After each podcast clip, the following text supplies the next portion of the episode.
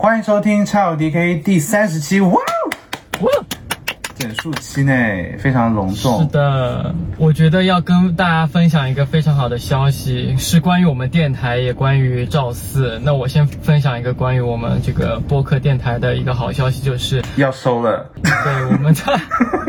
我们在小宇宙的粉丝已经突破五百个，耶！五百，而且我刚才看好像是五百三十多了，已经。怎么我们不更新的时候涨粉比要更新的时候还多啊？而且就是我非常高兴，就是。呃，除了就是播放量，还有就是呃订阅数慢慢有一个稳步成长以外呢，就是我们的回复的，就是留言的数量也非常的，对我来说已经很多了，每次有十几个，而且是不同平台都有，所以呢就非常感谢大家的参与。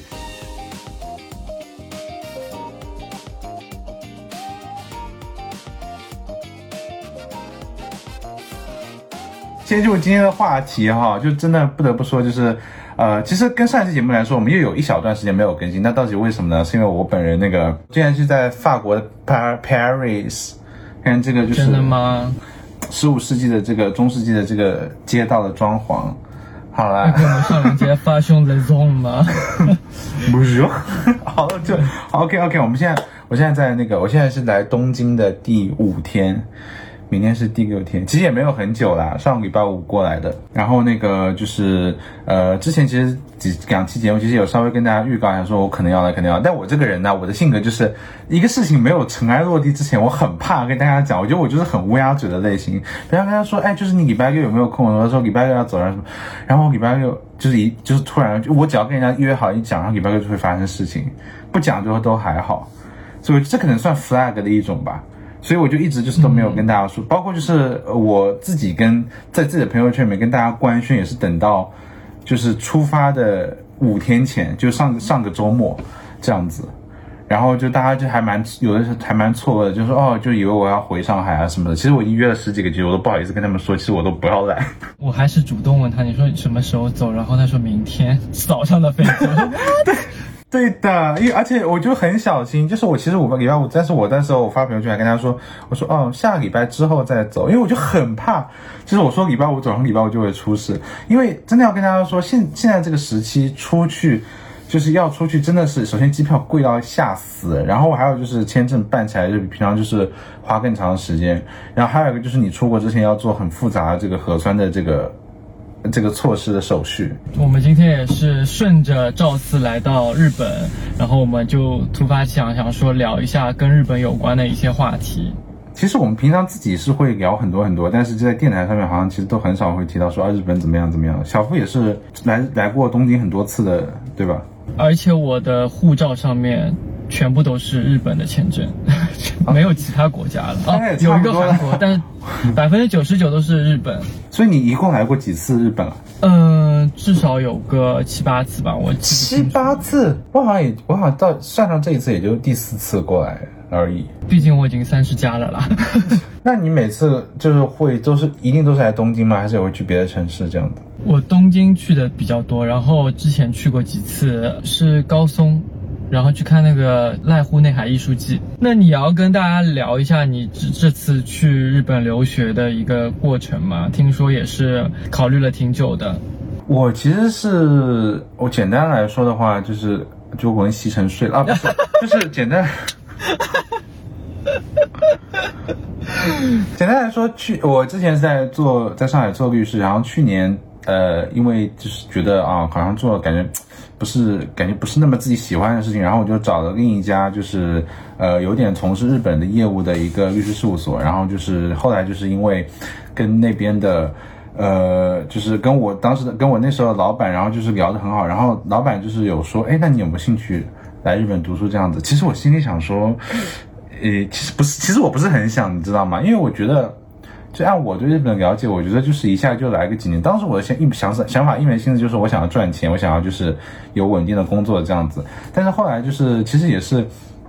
就是家里人也觉得就是说你一定要有一个留学就不是有研究生的文凭啊这样子。然后就说那说那你又不想在国内读的话，那你还是要出去之类的。我想说好吧，好吧，那就算了。就是以前我以前我就是在美国有一个去读三年的。呃，法律人可能知道叫 JD，就是就算是博士吧，就三年的一个，然后我觉得太久了，然后就不想去。然后这次，然后去日本来读的话，可以稍微时间短一点。然后最后就是一狠心就说好，那我就试试看。然后后来就是也是呃，不得不说，就是我当时老板也是要帮我联系到一些就是资源啊，还帮我认识啊，然后最后走了一些程序，然后简单的做了一些考试，然后就就录取了，然后过来读法律了。其实从四月份就开始上网课了，然后是我会读到后年的四月份这个样子。我真的挺羡慕的，老实说，因为我真的很想就是立马现在。之前不是跟你说过我要去读什么语音学校之类的吗？我其实我其实吓到哎，然后我那天那天我跟小夫在聊这个事情的时候，然后小夫就是说，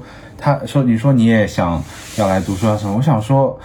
那这就是。我想说，哇，对你来说，那你就可能从语言，然后教从要从头开始，然后来学这些各方面的东西，那你真的勇气很有勇气啊。然后你又比我多工作那么多年，就我觉得我工作一两年，我已经不想回去当学生了。然后你就既然那么多年还是有这个想法，说可以再去就是折腾一下子，我就觉得还蛮厉害的。我是真的不行哎。呃，我不知道，我我我纯粹觉得可能有疫情的关系，然后加上艺术类的科目好像跟你们这种文化类的好像不太一样，所以可能对作为学生的感觉也不太一样。对，所以我当时想说，你是反正本来就是从事就是艺术和设计方面的工作，那你肯定过来找一些，如果要读书的话，读一些专科类的学校比较好。然后我一查价格，吓死，再见，都是十几万，十几万一年，十几万，十几万人民币吗？嗯。带生活费的话，那我觉得也还好吧。真的假的？十几万一年哎？因为也就读个一两年吧，加起来，你把把你把你现在的这个车一卖，差不多了，好像。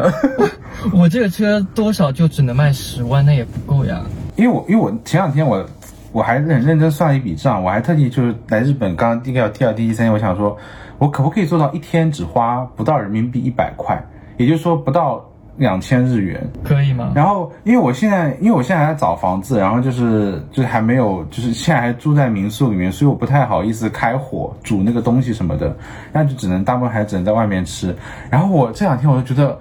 哇，好难啊！就虽然现在大家知道日元这个汇率很很 OK 嘛，但是我发现每天就是你要就是午饭，然后晚饭就是花。就是大概五六百日元解决，对我来我的饭量来说还是有点困难哎。如果你完全在便利店吃中吃饭的话，可以吗？我觉得不成立哎，因为便利店那一个便当对我来说，我就吃两个才能饱哎，那反而比在十七家里面吃一顿牛肉饭更贵哎。哦，真的，便便利店东西没有那便宜的，就是。但我我之之前我前一次四年前来日本的时候，当时我家附近有一家那个超市，然后那当时我都很晚回来，都八九点，就是九十点钟。回来的时候正好就可以碰到他那个阿姨，就是贴那个半价的那个标签。嗯，那时候也是有很多日本太太在那边等哦，就是不要说只有中国人爱占小便宜，就是就真的是人家一贴然后就要抢的那种，就是牛奶啊，然后就是一些就是一些熟食啊，然后一些三文鱼啊这种东西，就打了半价以后，我当时就觉得说哦，就可能不三百三百左右日元就可以买到，就还不错的一个便当可以吃掉这样子。我还以为你会等到就是变就是快过期，然后你可以抢免费的嘞。那 那可能要去一些更大的商场，可能会有这种角落吧。我现在已经有点开始担忧自己的财务状况了。我其实我作为旁观者，因为我感觉你跟你男朋友还蛮稳定的，没想到你就是可以就是做出。就是差不多要两年吧，两年留学跟他远距离的这种感觉。我觉得我要忏悔啊！我刚才我我刚才完全忘记这一茬，我还想说，对，其实我不想出去很大一个原因是这个，但是我刚刚忘记讲，我想说，哎，还有什么事情？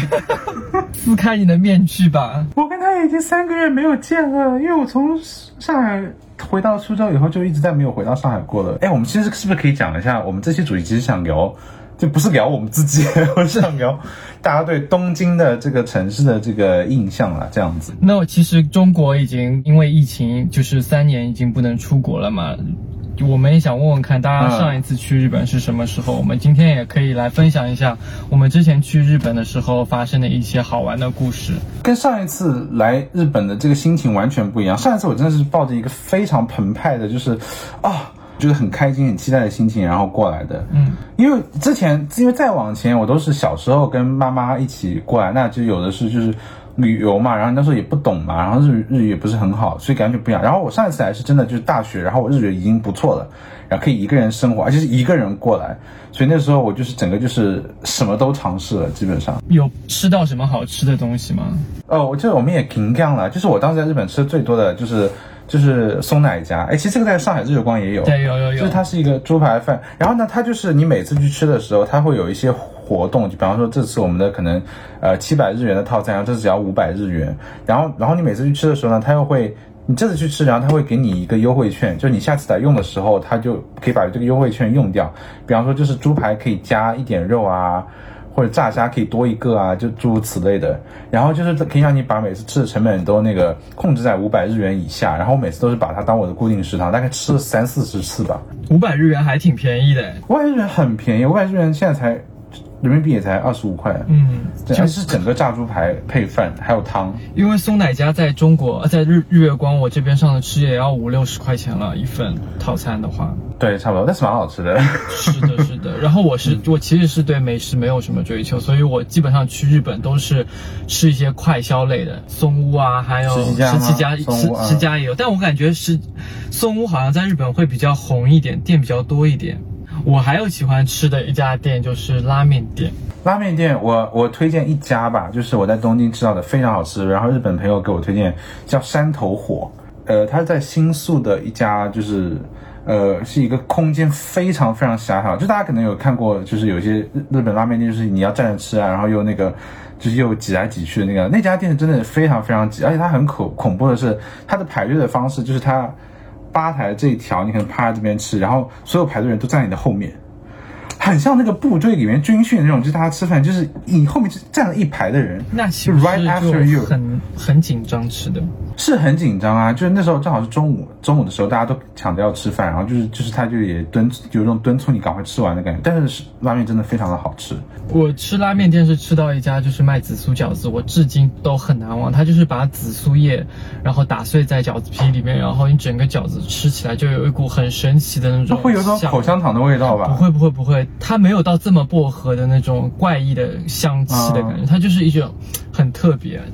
不知道有大家，所以不是拉面本身就对了，不是拉面本身，因为我觉得日本的拉面大同小异，就是差不多的味道，汤真的大同小异嘞，而且就是我觉得日本就是它可能这食物因为正在大同小异，所以它可能有一点点小的区别，它就要大肆的宣传。就是 就是，而且而且我来日本以后才发现，大家就会说啊，大家流行吃那个 s k e m e n 嗯。s k e m e n 是就是蘸面。对，我是来日本我才发现哦，但我觉得蘸面真的没有什么好吃的，就是那个汤是死咸死咸的，就是蘸的那个底。嗯，那拉面本身也已经很咸，但是因为那个汤就是你哗啦哗啦哗啦那混着油一起喝下去，所以就是感觉还好。但你单单蘸的东西，你会觉得东西真死咸。然后所所以我是不喜欢吃蘸面的。我还蛮喜欢吃蘸面，我是到了日本第一次吃到蘸面以后，就是我很想在上海，就是还也要点到这个蘸面，对的。然后我之前去日本吃蘸面也是因为，因为他们那边好像面是可以免费加的，什么大盛、特盛、超特盛这种，就可以加到非常大的一个量。然后我们就觉得我们一定能够吃得下，因为我们在逛街逛得非常的饿且累，然后我们就都免费加到了最大份，结果没有一个人能吃完。然后我们就看到。旁边的日本人好像都是一副就是要把那种食物都清理干净的那种感觉，然后我们就压力也很大，因为我们真的是肚子胀到不行，真的。然后最后你知道怎么办吗？我们就是从包里面掏出了那个塑料袋，也是之前超市里买东西剩下不知道往哪里扔的塑料袋，然后就傻眼，趁那个服务员不注意，就偷偷把那些吃不掉的拉面就全部倒进去带走。看到 看到不要是尴尬死，真的我们真的吃不下，真的超级多，我们真的太贪心。我觉得你可以摆一副臭脸就是不好吃的样子，然后就留在那边就走掉。就尴我我不敢就尴尬呀。我真的因为我是我是那种自助。餐爱好者，然后日本的自助餐真的真的是变态的要求，就是说他意思说你绝对不可以剩哦，嗯，跟你说绝对不能剩哦，然后就是你因为你知道你因为你菜单上的所有东西你不是都认识嘛，所以有时候你可能不小心点到个什么就牛的、猪的这种内脏啊什么的，你可能真的觉得吃一个就已经很腻了，然后就留在那边，然后就是你真的就吃不下去，但是你又不好意思，就就你当时就很无所适从，不知道怎么办，然后当时我就想了个。我想了个损招，就是因为他那个烤炉嘛，小孩子不要学，就是他有个烤炉嘛，然后你那个就是因为你是烤肉，所以就是你故意把那个东西放在上面烤到极焦，就烤到黑掉，然后就是就你把它不小心把它当做就是啊，就是不小心烤烂的东西放在里面，这样子它就不会强迫你吃掉啊，这样子。嗯，但你量也不能太多了，就是这个样子。我之前去东京的一个奥特莱斯，然后一一大早去，然后我就去星巴克买咖啡，然后我那个时候是第一次去东京，然后我一进去，然后那个店员就噼里啪啦问了我一大堆日语，然后我就听不懂嘛，然后我就嗯我就当时变成 Lady Gaga 呃呃呃这样子跟他，他就开始给我做手势，他就一开直指耳朵说是。意思就是说你是听不到吗？还是讲不能讲话？我整个被当聋哑人。你可能手语太多了，人家觉得你是。我真的当时被他问，他跟我叽里咕噜讲了一大堆日语，然后我就呃呃呃呃，呃然后然后说哦，我说嗯，I can speak Japanese，就这样子。然后他说哦，然后他在帮我，太哦啊！他是第一次见到。对他，我觉得有的店员他真的一眼就可以看出来了。我现在有一些店，他真的就是，我就一进去，然后第一下那个在那边打工的留学生，他就会说：“哎，那你会讲中文吗？”啊我想说我的打扮是有多 是有多不时髦，然后就是会让人家一下子就看出来是外国人。哎，那我正好有个问题想问你，就是你去日本的时候是日语已经很好了吗？就可以跟人家自由沟通的那种吗？我就是前一次去的时候已经是不错了。因为我一直有一个很纠结的点，就是如果你一开口嗯。跟人家说了一句日语，日语其实但你日语水平还没有那么好，但人家一听到你讲日语，他肯定会很快的跟你讲很多很多日语，叽里呱啦就开始跟你讲了，对，就很尴尬，就不知道到底要不要开口讲日语，要么就索性你开口就讲英文算了。确实会这样，而且你想，你想象一下，比方你去一个餐，还相对比较好一点，居酒屋还是什么餐厅点餐，然后到日语本身那个就是他那个菜单就是手写，就是字有你本来就有一点看不出来了，然后他把那个东西上面，哎，这样搞下面就可以那么那 个那个什么什么，就他就可以介绍一堆东西，然后你只能在那边点头，但是你根本就听不懂他在讲什么。他肯定在说啊，今天可能就是推荐什么事儿，然后今天鱼怎么怎么样，然后今天就酒一些半价那什么，但是可能放慢一点点听懂，但是他放快起来就是反正我还是都听不懂。然后我就是，哎哎，在一个小时前，我就是去那个，因为我没有带牙膏，然后我就去买那个牙啊，暴露了五天没有刷牙的事情，哎，然后我就去买没有没有没有没有没有，我去买一个大号的牙膏，然后我突然发现我不知道牙膏的日语怎么念，嗯，然后，然后我就在那边就是跟那个店店员，然后我想说，好，那我就不要摆，我既然不会念，那我就讲英文好了。我说，Do you have the toothpaste？然后那个打工的小男孩就是完全就是在我预料之内，就是完全不不懂英文。然后，然后他就在那边，就然后我就这样，我就手就大概就这个样子。就这这个样子，那我想说，我这样，那他至少会带我去看牙刷吧？那我想说，牙刷跟牙膏应该放在一起的，结果他给我带过去看，他他给我拿个剃须刀过来，然后我说啊，这样的剃须刀，还是说我靠靠脸夹太近了？然后我当时有一点那个尴尬，然后然后就到就是一个比便利店大一点的小超市，哦，就是 Eon 那种，它主要是卖食物的，然后生活用品它其实品相很少。嗯然后然后找到另一个年长一点的店员，其实我找到牙刷，然后给他指，就是说指就是另一个 m o s t 就是什么那种，就就我说 toothpaste，然后他说啊啊懂了懂了，然后就帮帮我就找到了，然后就是后来就买到了，然后那刮胡刀我也顺便买了。我之前碰到一个很尴尬的事情，就是一开始跟他就是结账的时候，我说 g i n l n de kimaska，、然后他说可以，然后好结、嗯。结完算之后，他要想要帮我装袋，然后他就问问了我一句什么，呃 bukuro 呃 e 的什么，就是问我要不要纸啊啊袋子，我就开始听不懂了，我说呃嗯，然后他他他说那个他就开始拿拿那个东西出来，我说哦哦哦，我说呃我说呃这样子，我就又又想不来到底是讲呃大丈夫です还是讲いらない，我因为如果你不确定的话，你就说大丈夫です。对，然后反正然后我当时就卡壳在那边，我就说就是、嗯就就跟他摇手，然后而且因为日本人就默认这句话，就是大家就是就好像就是就他就默认就是他讲的很不清楚，嗯就好像那个就好像你在国内，然后你跟人家说微信支付宝，就这种就很快，他默认你听得懂吗？对然后他那边就不够原来不然原来是原来就这样。 你就听不到福克你真是不知道他在讲什么。然后就是我那天也是去荞，我那天也是呃袋子我还好，然后那天我去荞麦面店，然后我一直不懂装懂，因为我想说说待这不就可以了，然后我给给他那个荞麦那个票，然后他就说啊怎么那然后他说你在讲什么？然后我说啊待这不得死，他说他说这边什么什么，他说我说大丈夫，嗯，他说啊。冷たいのかな大概就是他说你要凉的还是热的那个面，嗯然后就说哦，听懂了，然后就当时有点有点尴尬，我就说大丈夫大丈夫，他说你是不要面吧，嗯，然后他后面只是也也也知道我是外国人，然后他实在没办法，他就一边做了那个打叉的手势，一边跟我说伊拉那伊，然后我说对对对，嗯嗯，伊拉那伊伊拉那伊，就是日本人其实不讲伊拉那伊这个这么明确的不要的伊那个词，拉那也算是比较大，对，比较那个一顶多 Kiko 的之类的。对的对的，然后后面我就学 会了，就是带就。哦，那我们稍微聊一下，就是你对日本人的这个印象是，你觉得，就你现在还想回想起来，在当时在日本这个游旅旅游的时候，会有什么样的好的或者不好的印象吗？我觉得，嗯，总的来说给我给我的感觉就是很方便。然后我之前还丢过东西，他们都还帮我找回来什么的。但是我也觉得，在哪里丢东西？呃，高铁上还是嗯那呃应该新干线吧，啊现在是你下车然后丢东西，怎么找得到？就是我找他们那个服务台，然后跟他说我丢了什么东西，然后嗯他就帮我过了两天帮我找回来了，就是好像是打电话给我的那个酒店还是什么的，然后再帮我那很厉害耶。对的，但是也是因为服务太过于好，然后我也是很受不了他们太过于细致的服务。就是之前我去，嗯，帮人家代购东西，然后他跟我说这家店没有，但是可以到另外一家店去问问看。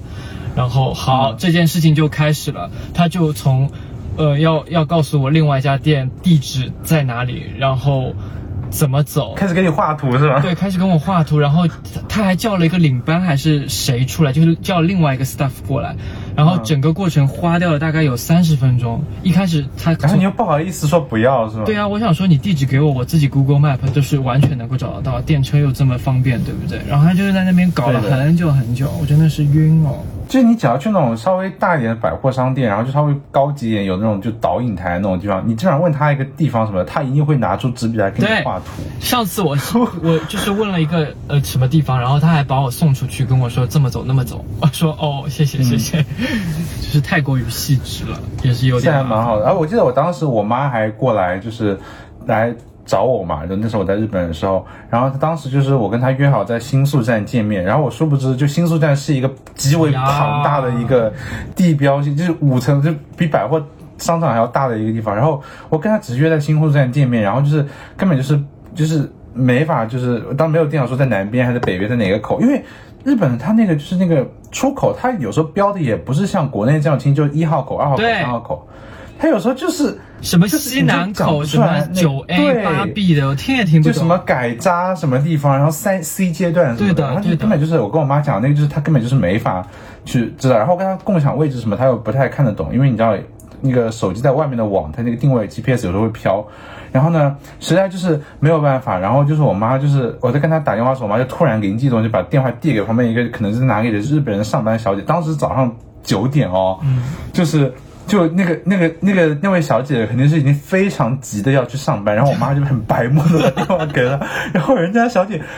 我听得出她语气非常焦急，但她还是要帮我们把那个路线给搞懂，然后他就给我打电话，但实际上你知道我对新宿这个地方我也不熟，就是。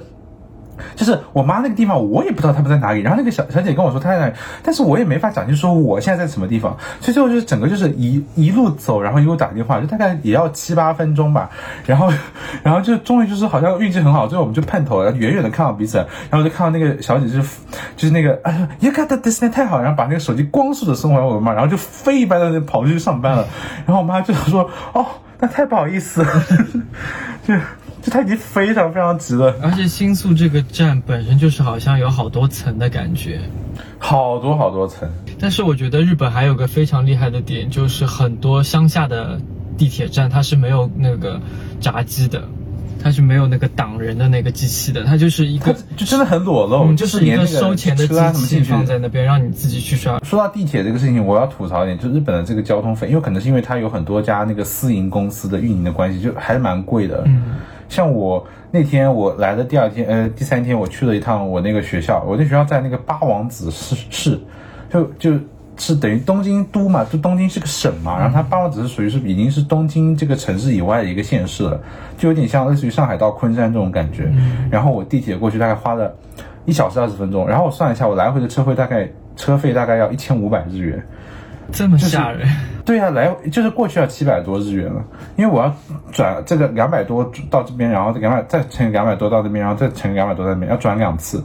每次都是两百多日元，然后他就觉得哇，那这样真的学校真去去不起呢。那个时候我们去日本就是研究了好多这种那个一一日券、两日券什么的，有 JR 公司的，有那种东京地铁地铁的，嗯然后还有都营的那些就是地方的那种另外第三方公司的，就是有非常多的那个买法和算法，真的超级麻烦。但是我那种真的是，我觉得，因为你旅游的话，其实一天你也不可能去太多地方，也就两三个地方撑死了。所以当时算啊一下，那个不会哎，啊，然后我们我我这，我让我真的懒人，我我现在可能一天去一个地方吧。那个时候我们真的就是可能也是要为了把这个卡用尽，然后我们就嗯基本上五六个地方都可以去到的吧，一个站也去可以去完涩。涩谷，然后去新宿，然后去完新宿又去六本木那种类似的行程。对对对对对，就肯定就全部走一遍。我还想吐槽一个事情，就日本这边这个现金社会真的太严重了。就虽然早有心理准备，但是我觉得我来光是三四天，我那个零钱就已经堆到一个用不完的状况了。哎，你现在去还会有这个问题吗？真真的啊，就是因为可能我还因为还没有办信用卡啊，所以就是没法用什么，他们有个叫 PayPay 还是叫 Line Pay 这样的一些东西。但我但我有观察，日本人用的用在线支付的也不多哎，我就是几乎没有碰到，大家基本上还在用现金的。因为我之前去东京的时候，基本上就是除了刷卡，他们很多那种，呃，餐饮店都是可以支支付宝的。啊，支付宝那那是是确实有些旅游的比较热门的地方的话是都会有。我这次还碰到可以用微信支付的，去那个 Don Quixote，、我之前用到现金就是一把那种硬币嘛，然后他们硬币又分的特别的细，这个好像一日元都可以有一个硬币出来。就一到五百都有啊。对的，然后后面我 就剩下这些东西的时候，我就去某一家商店，然后我全部扔给他，让他去结算，然后再还有另外的钱的话，我再刷我的信用卡，就是我一定要把这些硬币全部花完。啊，这样还蛮然后对好的。，然后日本人也就是很很耐心的，他好像还有一个专门嗯算那个硬币的一个小盒子，他会这样一摆就知道是多少钱什么的，他就一一个对，个帮它都是机器算的，他不用人来算哈，基本上。那除了就是这个以外，我们聊一些就是交友相关的吧。就你来这边有 吗？我有过两次，一次是其实是中国人，还有一次反而是一个日本的上班族。对，然后我觉得哦印象比较深刻的是那个，啊不就两次，其实都蛮有意思的。第一次，哎，你昨天有上扬哎，，感觉是不错的经历哎。嗯，我觉得其实都一般，只是比较猎奇。我觉得，因为第一次 那个人。一开始还在软件上问我你看漫画吗？我想说我不看漫画，这个我跟你讲过吗？没有哎，他问我看不看漫画，我说呃不怎么看。然后他哦，他然后他后面就是话锋一转说，其实我们其实就可以约在那个漫画屋，就是看漫画啊那个、像网吧一样的那个。对对对，那边怎么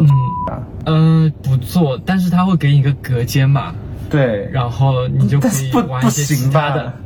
就玩一些其他的东西了。就是很怕到那边真的人家就拿一本漫画跟你一起看，然后就开始无声的约会。密闭场所我觉得也很恐怖，就是大家一定要就是很静音，然后因为它其实不是避风，不是密封的，而且你就算是在那个就单间有沙发那个小房间里面，你讲话其实隔壁也还是听得到，没有那么安静。是的，而且，但我觉得是不是日本人其实还挺多的，因为我看过很多片子，他们就是在这种房间里面在就是自己玩嘛。你说吗？呀儿，这个应该我对我也有过，因为他那边就是在因为他那边还有可以洗澡的地方哎，我当时记得他那边还有淋浴间，还条件还蛮好的。是是是是然后我冲完澡就在那边，就是因为我当时去那边，我记得好像就是我的，我当时在京都，然后那个网就是没有信号，就没有网络，然后就好无聊，好无聊。然后我走就走到这个就是小网吧，然后就进去，就是它也是可以有看漫画，然后你就可以有一段时间可以吃甜品啊，什么喝饮料这样子。嗯，然后这边就好像待了七八个小时吧，这样子，待到无聊，然后我就自己走回家了。然后我还有一次就是在那个高松市，就是一个比较呃乡镇的一个城市，然后哎，它的那你是怎么约到这些人的？呃 Nine Monster。你用 Nine Monster？虽然是一个呃熊族偏多的一个软件，但是也是可以有一些不一样的人在上有。多？吗？我最近翻到的都是六十公斤的，我真的有点绝望。真的很少，就是那种稍微偏瘦一点的那个体型的人。好吧，但 anyway 有，然后那个人因为在那个高松，其实公公共交通不是很发达，地铁线、嗯他们不是地铁就是 JR，然后他一每一个班次可能要等到二十分钟以上。哦，对，然后那个乡下真的是很慢，这些是的，然后那个人就开了那个丰田的那个车来接接送。是什么小企业主这样的吗？我说他他说你就等在那个什么 seven seven eleven 门口，我来接你。哦 然后接到之后一然后一上车，然后他那个过来，你知道吗？我真的吓死我说啊，对，但我觉得还蛮刺激，蛮好玩的。就第一次上日本的车，然后还被这样。对，然后我还假模假样的问他今就是 Q 我亚斯，意思就问他就是你今天是休息吗？啊，就不上班吗扣雅？思密，就对啊，对啊，对，对就这样。对对对，然后。然后他也不知道叽里咕噜讲了堆什么，后面我就去去去到他家，然后结束之后，他就还要把我送到车站，然后就是下车之后还跟我说 Q 什么阿里嘎多这种很官方的那种感道谢的话，我真那我觉。得还蛮应该的吧，因为这种小地方没有地铁，不然就约完就把你放到他家门口，就门关上吗？他还跟我说谢谢，感觉是我应该要跟他说谢谢的样子。哎，我觉得我遇到的我两次也是差不多两次吧，就是就当时就是也是 Nine Monster，然后找了一个胖哥哥，然后就是跟他说那个哎就是要不要去吃饭或者是那个唱卡拉 OK，然后说可以去唱卡拉 OK 啊，然后我们就两个人去唱了，啊好可爱，好喜欢他，然后然后就然后大家就很开心，然后就走了，那个就就还好，然后约到大概就两次啊，当时一个日本人是他主动的，就是就是我一开始只是跟他约饭，然后跟他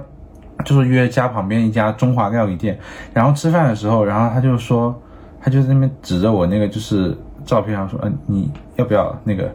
就是来一下，然后我说你的啊照片是 照吗？是玩一些特殊东西的一些照片啊，你懂的。哦然后他说，他说，他说你这个有玩吗？我说对啊，我说那个，他说那带我来一下。我想说啊，其实我没有准备好，当时还纯情学生妹，就是大大三的时候，我我其实没有准备好那个，因为对我来说，当时对我来说就是 一定要讲好，就临时期间，如果你是说吃饭然后出来变，我会还是有点措手不及，因为当时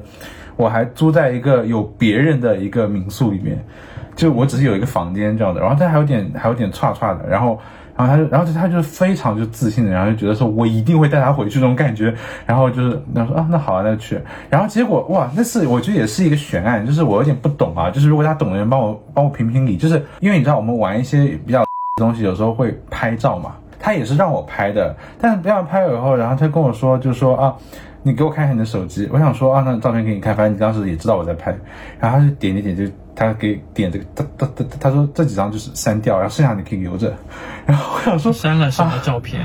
就是可能是太认得出人的那种，没有，其实我没有拍到脸，哦就是可能就是、嗯就是可能就是一些身体上的，但是因为他身体有一些特征，就他好像有一点小小的白化病什么，他身体有部分是白的什么之类的。那本来以为他不介意嘛，因为我想说我我。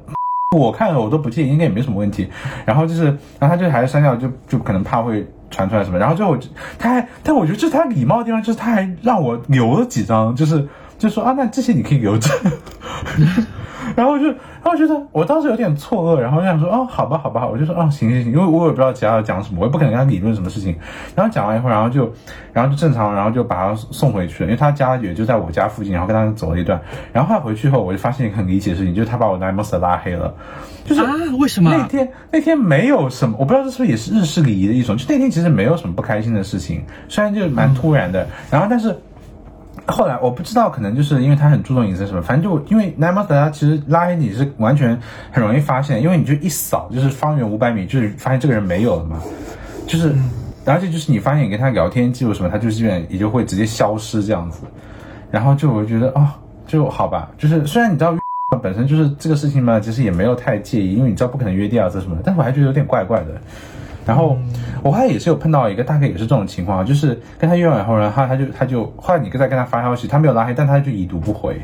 这样子。嗯我想说，我应该我那天明明大家蛮开心的啊，然后我当时我就很不确定，说是不是有惹到别人什么的，但是我觉得应该不至于吧，是有隐晦到这个程度。不至于吧？嗯，对，所以可能就是我自己碰到什么鬼了，就是。但我觉得你说的有一点非常对，就是日本人其实也还蛮多在交友软件上是无头尸的。对对对，就是其实大家可能以为日本人其实蛮开放，其实我觉得大家真的还蛮在意自己的隐隐私的。然后现在特别是南方市，它有个功能，它就就把照片锁起来什么的，基本上就是你很少会看到就是会完全就是带正脸照片。但是我这次来以后感觉稍微多了一点。之前有一阵子我真的就上一次来的时候，我真的发现就是周围一圈全都是，要么就是很远景的那种，就不会很明显的看到脸的那种照片。然后我是觉得说好像对隐私还是蛮注意的。天呐，说的我现在很想去刷刷日本人的那个，就是那有哪些人了，就有点怀念突然。我把我附近的截图给你看。好好好好好，我真的觉得瘦了很多。哎，我待会儿真的要给你看，我今天旁边真的好多瘦子，有几个长得还不错的。嗯，哎，那我们下一个就是你有碰到什么就是比较不好的，或者说印象比较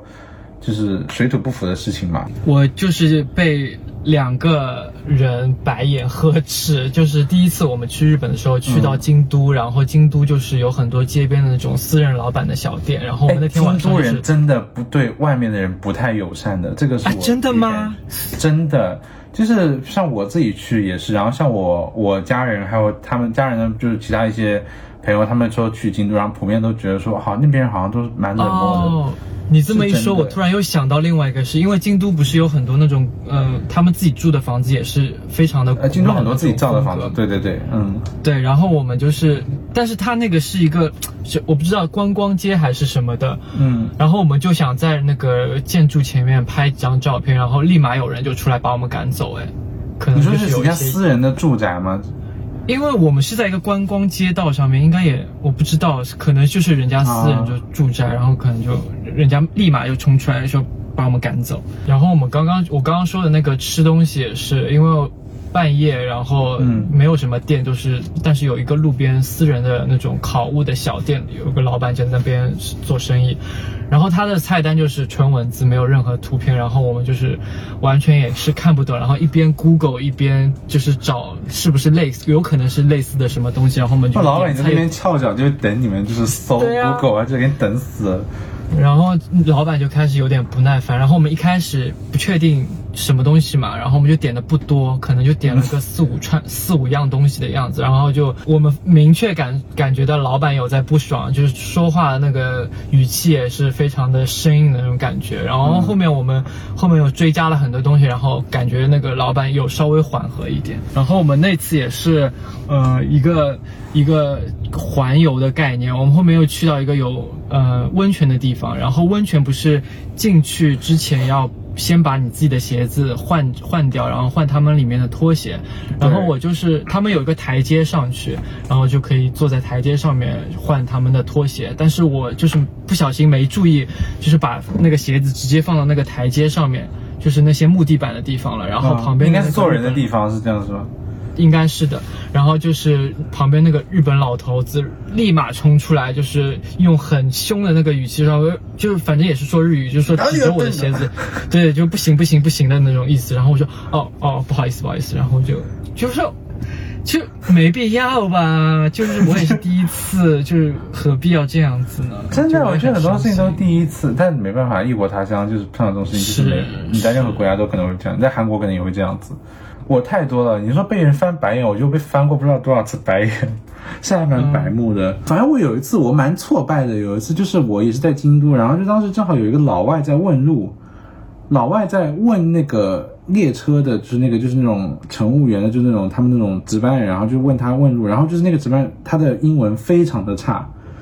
就是差到就是说你大概听得出来他想讲什么，但他英文就是表达就是有问题这样子。然后呢，然后我当时就是我就想说，那我帮那个老外一下，然后我说那个。就是说啊，那你要怎么走？怎么用英文跟他说嘛？结果那个结果是那个老外还没怎么样，结果那个列车那个乘务员就是非常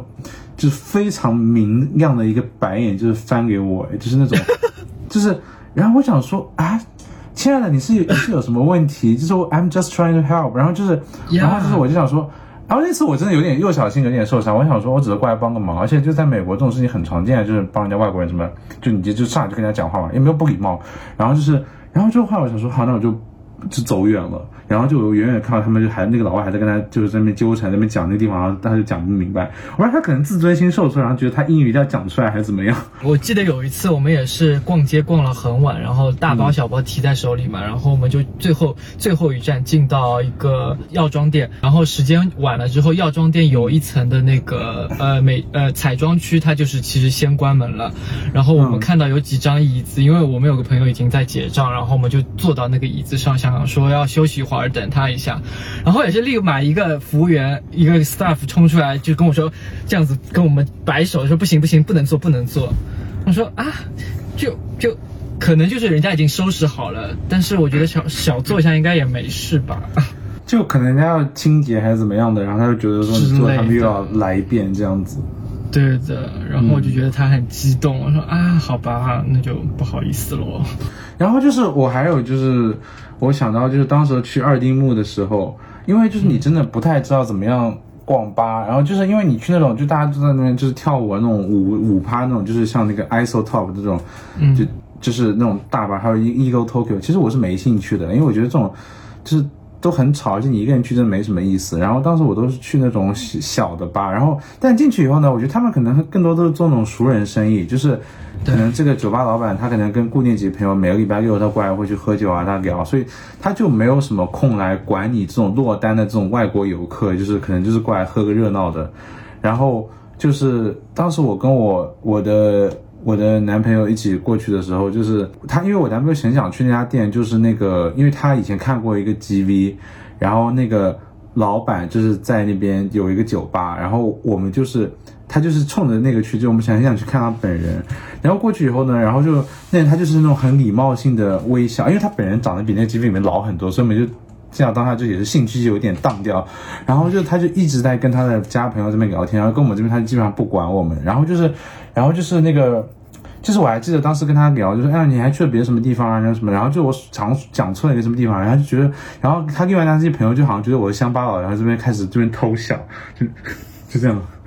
这么明确的吗？然后我觉得当时有点有点小尴尬，然后就尴尬，就是后来就是变成就是。就是因为就是我们要买单结账的时候，就是当时你知道我们也没有什么钱嘛，然后其实我们就一人买了喝了一瓶酒这样子，一瓶酒就是就那种便宜的酒，大概一千五百日元。然后就是当他，然后我跟他说多少钱的时候，因为我没有概念嘛，因为这种酒你说贵也不贵，说便宜也不便宜。然后就是他就说一千五的时候，我就给了他一个一千五，然后他就很认真的跟我讲说，哦，是一个人一千五。然后因为我们两个人嘛，然后我就，然后就，然后就一当刚才已经有点尴尬，然后就他又讲这个，然后就爆炸尴尬，然后就给完钱马上就跑了，然后他就觉得说，哦，下次还是不要来好了。二丁目有好多这种，就是跟私人老板要很亲密聊天的那种吧，我真的是一推开门然后就关掉走对走。但是我后来有去一个，就是那个我之前以前在电台也讲过，就是一个就是也是一个日本 GV 奶油，然后他开的吧，然后他那个他和他跟一个朋友他们一起开，那个氛围超级超级好，就是我。超级过超级开心，大家真的就是因为他们就是很很乐意，然后跟你聊天，因为这边生意不怎么好，所以他们就是很花时间跟你。然后我们当时还那个他那个他那个酒吧那个 bartender 他在那边一边弹吉他，然后一边我们开卡拉 OK 一直在唱歌。次来的时候我想说再去一下，然后人家就是倒闭了，就不营业了，然后就还蛮难过的。然后当时我跟我男朋友说，我说哎，其实人生就是这种很开心的这种时间，其实就是你经历过就好了，就是。你哪知道就过一段时间它可能就没有了，就是，就而且下次去也不是这个味道，有可能。哎，那你觉得现在日本的感给你的感觉有什么变化吗？跟你之前去的时候？其实还好，因为我越来越熟练了。因为刚来的是，因为上次来的时候几年前，一个自己年纪还比较小，没有出社会，然后还有一个就是当时也比较白目啊，可能人家就是对你不友善，你都不知道是什么原因。然后现在就比较注意了嘛。就是，然后就是因为现在你承受那种尴尬的能力也变强了。如果你像刚才那个什么面要热的冷的，以前会觉得哦好不好意思啊，但现在就会觉得说哦反正我是外国人，就是其实会发现这种也是很很常见的事情吧。所以对我来说就还好。但是我要吐槽一件事情，就最近我因为在找那个公寓，然后呢，因为我本来想说好先去找中介先去看一看好了，结果就看到一家我觉得还蛮好，然后就想说当下就确定好了，就跟他定下来好了，这样子呢我再跑一趟。结果人家就是。跟我说就是你要登记那个表嘛，登记信息嘛。那我说那没关系啊，登记。结果登记三个表格，他就说你这边有没有电话号码？我说我还没有去办呢。他说啊，那没有电话号码，没法跟你做这个签约的动作，因为我们签约之前要有个人信息的审核。就是首先你外国人去租房子，他就是已经要你交一个价值不小的一个担保金了，因为他们有碰到太多中国人，可能就是什么。就是那种过来就是租房子，然后就整个弄得乱七八糟不收拾，然后就直接退房就跑掉那种，就押金也不要那种情况，然后对他们来说很困扰。他们就是讲起外国人都要加一个，就是等于房租百分之六十的一个担保金，也就是好多万日元，就是本身值金很高。然后除此之外，就是还是必须要你的，就是我比方说我是这边留学生，他就说必须要说你要有学生的证明。那我想说，我都有那个我办的那个。过来的那个身份就已经留学，等于说你们政府已经帮你们审核过一遍了，然后他还说我要学生证明，那我想说学生证明是怎么样？我说那是学生证吗？那我因为当时我周末我还没有去学校办，所以就是我学生证也拿不出来。然后后来就是他又说那你电话号码，但关键是你关键点这边办电话号码，他电话号码那个公司必须要你有提供固定的住址，然后想说那我如果没有这个地地方，那我就办不出电话号码，那我没有电话号码又不能租房子，我想说他们这个事情就非常非常的死板。然后就打墙啊就，这这鬼打墙。那解决方法就是我后来问别的留学生，留学生可能说，因为他们第一年过来基本上都住学校的宿舍里面，那学校它算一个固定住所嘛。所以就是，然后在学校内部办这个宿舍嘛，可能会比外面就是没有那么多要谈的地方。然后如果你上来就直接租公寓的，还是蛮少的，所以就是会碰到这样的情况。那后来就只能请朋友，就是呃用他的地址办了一个电话号码先，然后先填过去这样子。你接下来在日本这个有什么计划吗？好，其实就是除了读书之外，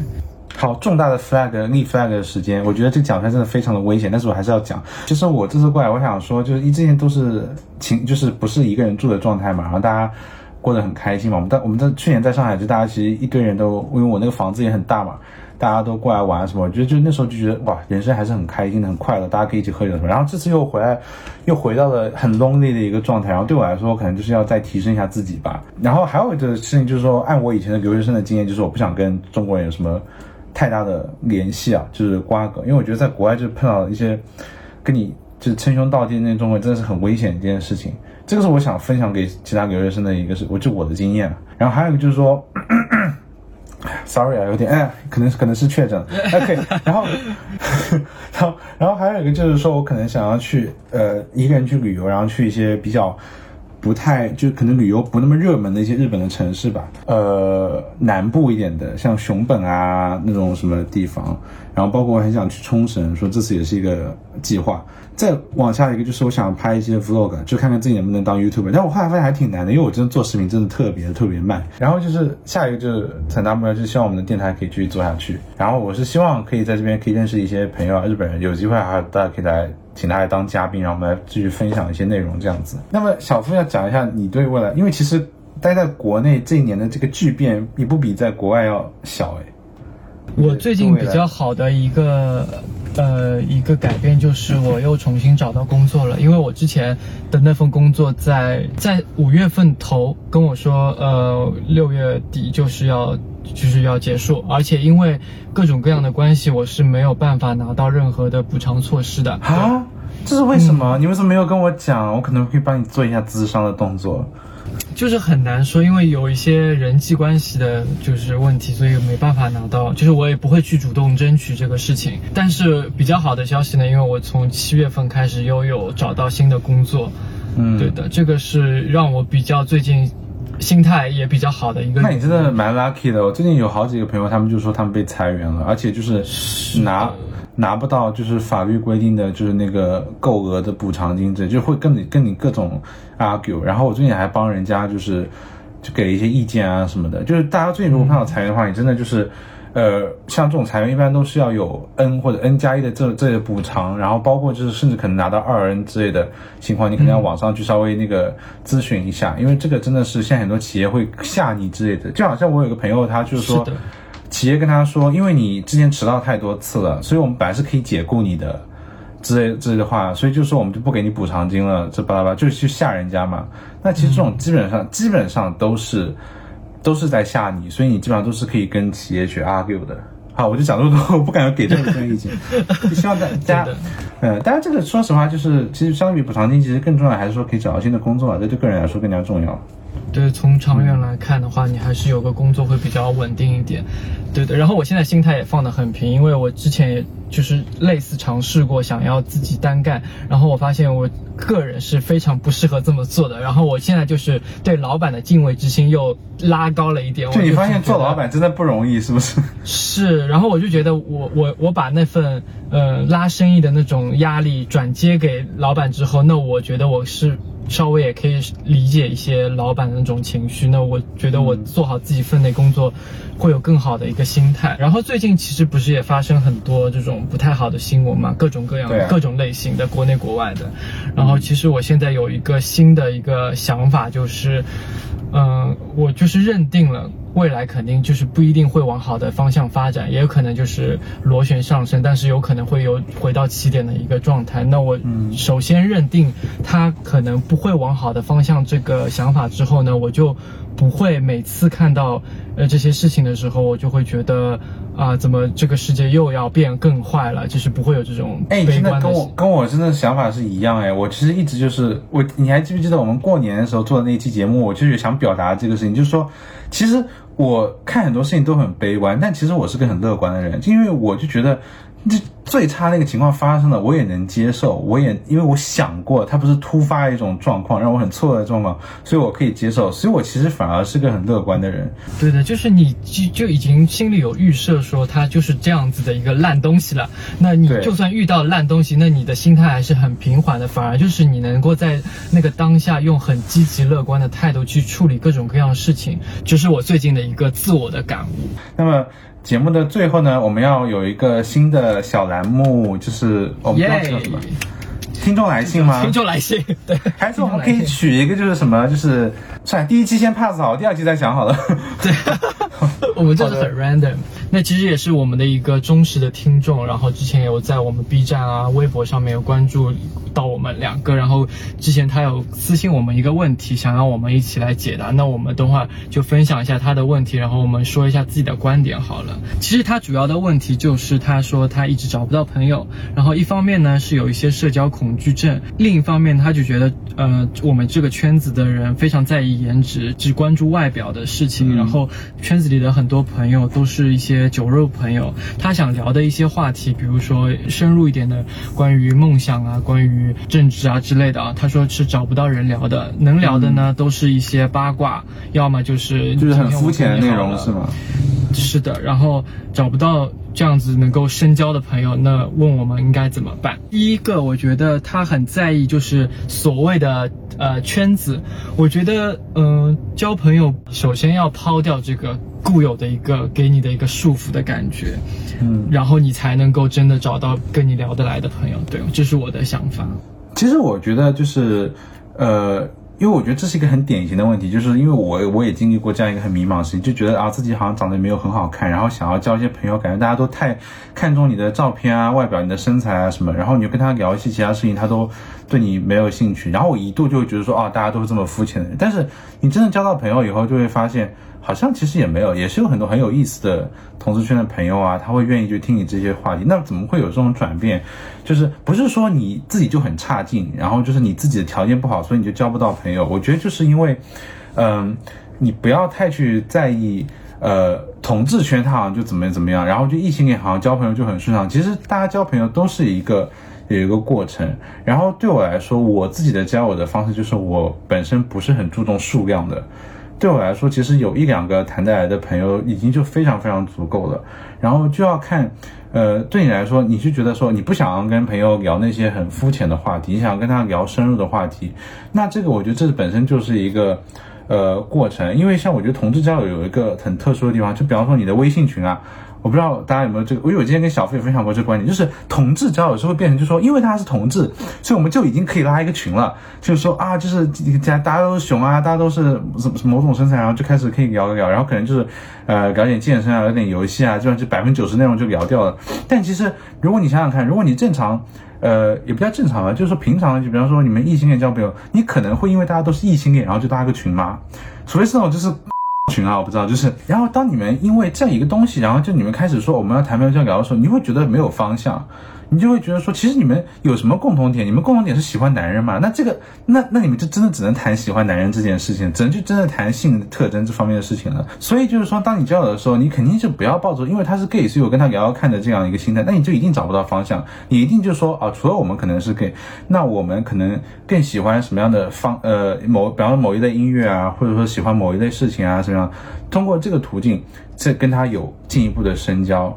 然后才有进一步的发展，这样你的交友才会比较有交到好朋友的这个概率会比较高。观众朋友们，如果呃对这位朋友，然后他提的这些意见，你有什么好的一些分享和内容的话，你也可以就是。呃，在评论区跟我们一起留言。我我讲真，我之前有看一个中年阿姨的 KOL，就她一开始还可能做一些什么美妆的化妆分分享，后来因为跟她私信的中年就是这种妇女，什么离了婚被小三劈腿，什么故事太多，她整个就变成一个故事会，就是每次她都说读者来信两则，然后就可以水十分钟的视频，但是又很精彩，就跟那个花小雕一样，就已经最近有一个打擂台的故事，真笑死。快去看花小雕最新那两集，我真的笑大死。拉拉的世界好精彩，我们真的相形见绌。好想交一个铁西朋友。好的好的，祝你交到铁西朋友。嗯，好的，那我们今天节目就先录到这一边，谢谢大家，拜拜拜拜。